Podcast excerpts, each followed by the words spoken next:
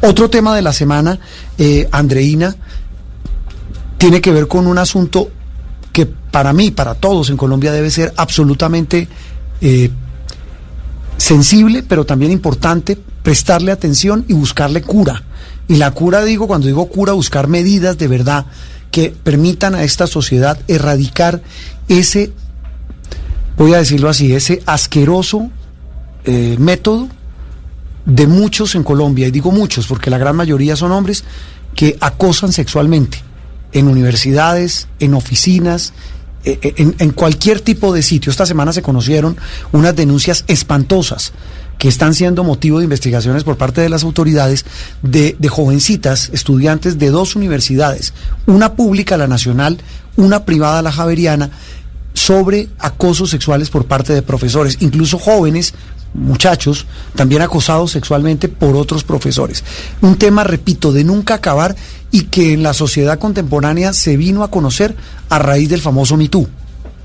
Exactamente, que no, no, o sea, no es solamente Colombia, es, es una cultura machista que está arraigada eh, por siglos y nosotros, eh, obviamente, en estos tiempos hemos escuchado las voces que están reclamando un cambio. Lo que está en Colombia, lo particular es que hemos tenido escándalo tras escándalo. Esta semana escuchábamos lo de las universidades, como usted bien dijo, la acusación a unos siete profesores eh, por parte de 31 estudiantes de, la Universidad Nacional y también los casos en la Universidad Javeriana. Pero además de eso, antes de antes habíamos escuchado el escándalo pues del caso de la Corte Constitucional eh, en un estudio que, que, ellos mismos contrataron pero que reveló una cultura pues de, de acoso y, y, en las instituciones del país que, que es lo que lo que demuestra que está tan arraigado en la cultura. Por eso creo que es un tema muy importante y que da para hablar bastante. Pues da para hablar además con quienes han sufrido este flagelo en carne propia, quienes eh, hoy uno puede llamar símbolo de esa lucha por reivindicar los derechos de, de un ser humano, de una mujer que, no, a la que nadie tiene derecho a, violar su intimidad, a intentar hacerlo. Eh, y sobre todo aprovechándose de un cargo de poder, de mando, que eso, perdónenme, voy a decirlo, eso es lo, para mí es lo más asqueroso.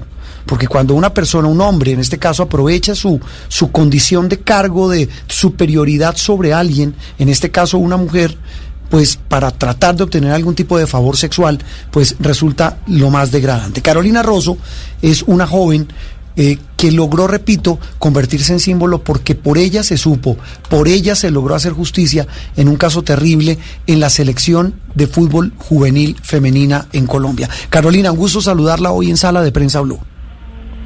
Muchas gracias, un saludo cordial para todos en la mesa de trabajo, gracias. No, gracias a usted por atendernos hoy domingo. Eh, Carolina, ¿qué ha pasado con su vida después de, de repito, eh, haber tenido que pasar ese trago amargo de denunciar a este señor Luna, el que era técnico, quien finalmente eh, la justicia encontró responsable y quien finalmente fue condenado? Sí, bueno, pues Juan Roberto, actualmente pues mi rumbo cambió muchísimo después de hacer todo este tipo de denuncias y de haber vivido esa experiencia. Hoy en día pues me encuentro muy activa con el tema de defensa de derechos de las mujeres, sobre todo pues en el fútbol colombiano, estoy con Acolfoot Pro haciendo este trabajo tan bonito y tan interesante. Y, y bueno, también otras cosas como terminando mi libro, eh, escuchando a las mujeres que, que les da miedo denunciar, porque pues para nadie es un secreto que es un tema muy, muy difícil y, y les da miedo exponerse mucho y les da mucha... Eh, mucho temor el llegar a llevar un caso de estos a la justicia. Carolina, usted es un símbolo, como, como decía Juan Roberto, no solamente por su valentía para denunciar, sino porque consiguió lo que muchas víctimas esperan al final de un proceso y es que, que se haga justicia, que la justicia finalmente castigue al agresor de las mujeres que son víctimas de abuso sexual. Eh, en el caso eh, personal suyo, ¿Cómo afrontó ese proceso a las mujeres que en este momento son presas de ese secreto, de ese tormento de haber sido víctimas de abuso sexual? ¿Usted qué les dice para, para combinarlas a denunciar y llevar a las autoridades a investigar esos hechos? Sí, claro. Como todas las que han pasado y, y, las que me están escuchando que están siendo víctimas o han sido víctimas, siempre existe el temor. pero eso fue lo que yo logré vencer en el momento en que yo me daba cuenta que a, pesar de que yo había impuesto la denuncia penal contra el señor, seguía dirigiendo menores de edad. Aún así, la Federación Colombiana de Fútbol lo envió a Uruguay a un mundial.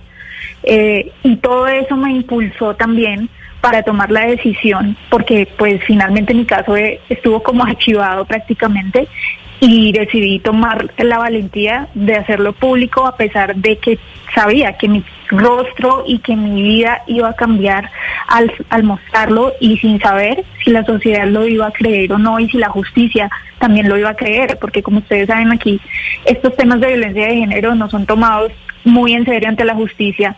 Lo primero que uno se encuentra cuando llega ya a la denuncia, pues es es una persona tomándole una entrevista a uno, eh, recordando, revictimizando nuevamente, eh, sin saber si le van a creer a uno. Bueno, es muy complejo, pero pues en ese momento cuando ya uno va haciendo su proceso de audiencias, de recolectar unas pruebas y que ves que el, que el proceso sí está eh, dirigido y que sí va bien, pues uno toma más fuerza y sigue adelante.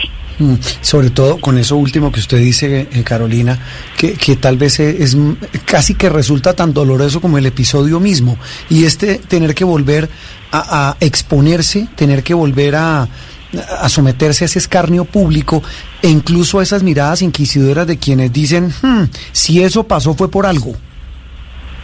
Exactamente, exactamente. Yo, eh, digamos que no estaba preparada no pensé que la noticia fuera a ser tan grande, tan importante, digámoslo en este caso, porque yo decía, bueno, voy a denunciar, voy a hacerlo penalmente como el deber ser y, y, así fue, pero bueno, me voy a enfrentar a, a, la misma sociedad que va a juzgar y que van a decir, pero tengo que ser fuerte y echarme la vaselina en el cuerpo y que me resbale. Hay una verdad y esa verdad la saqué adelante, nunca falta una audiencia, siempre eh, estuve presente, pendiente del caso, trabajando.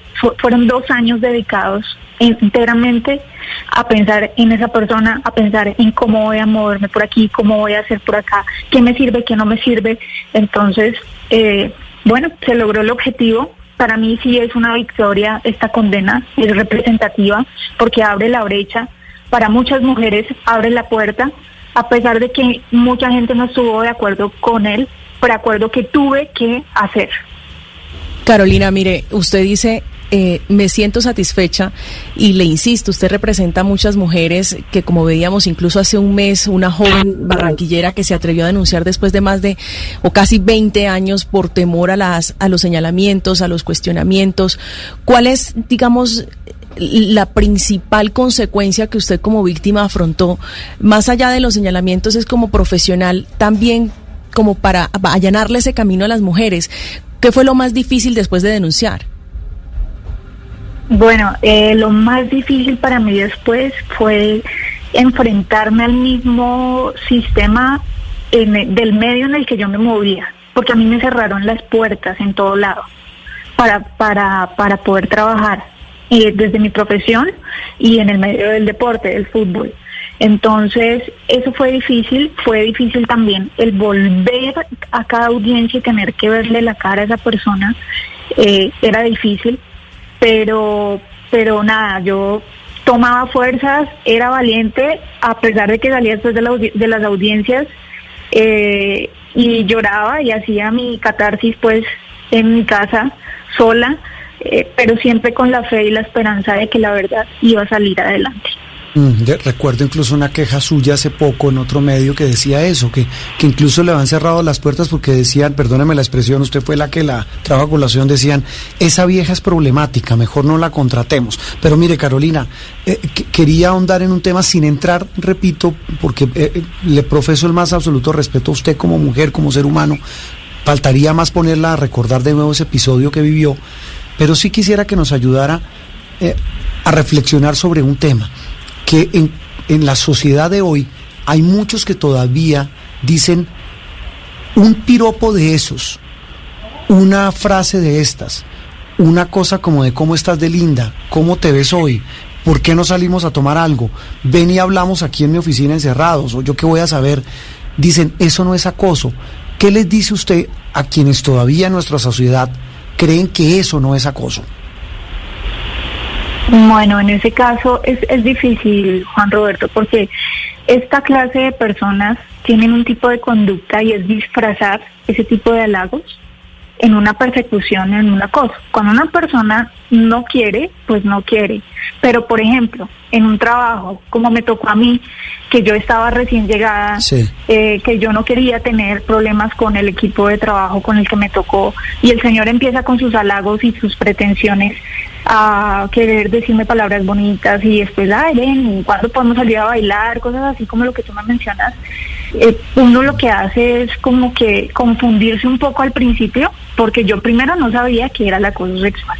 Yo no sabía que estaba siendo acosada, pero cuando ya se vuelve repetitiva la, la situación y ya cuando la mujer se empieza a incomodar, ahí es cuando es el foco rojo de que tiene uno que hacer el clic y decir, bueno, esta persona está haciendo esto, no me gusta y hay que ponerle atención. Ese, ese tal vez, ese punto, esa línea roja. La línea delgada entre el piropo y el acoso. Sí, pero, pero es que yo, bueno, yo, yo no sé, yo, yo, yo no juzgo y no, no, no, no, eh, voy a hacer una frase horrible, no escupo para arriba.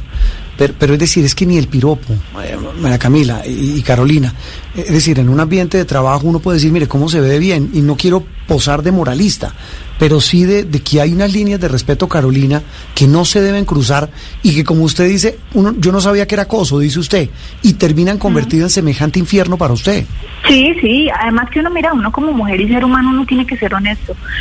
Si a mí mi jefe me dice, Carolina, oiga, hoy vino muy bonita, pero ya, no lo, no lo volví a decir, pero cuando ya es repetitivo y todos los días y ya el acercamiento al oído y venga, está muy hermosa y venga, eh, eso ya ya empieza uno a tener que ten, a tener que ponerle atención y ser el foco rojo. Sí, es mejor evitar, o sea, laboralmente uno tiene que tener ese distanciamiento de relación de de laboral como debe ser. Si yo soy subordinada y el señor es mi jefe, bueno, sí, respeto con todos los temas laborales y a lo que va.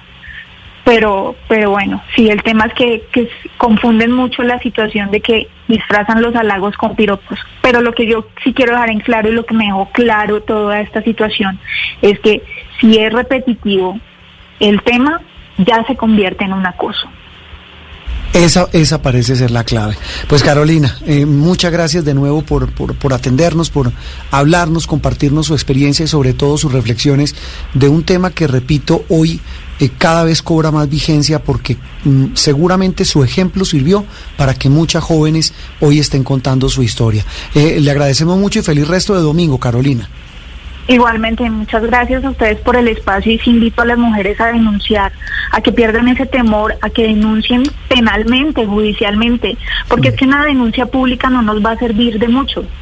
Vamos a seguir protegiendo a las personas que están haciendo este tipo de, de actos y de conductas. Entonces, pues nada, muchas gracias y que pasen un feliz fin de semana. Gracias a todos. Carolina Rosso, la joven que logró a través de sus denuncias demostrar que era víctima de acoso sexual por parte del técnico de la selección juvenil femenina de fútbol. Seguimos en sala de prensa.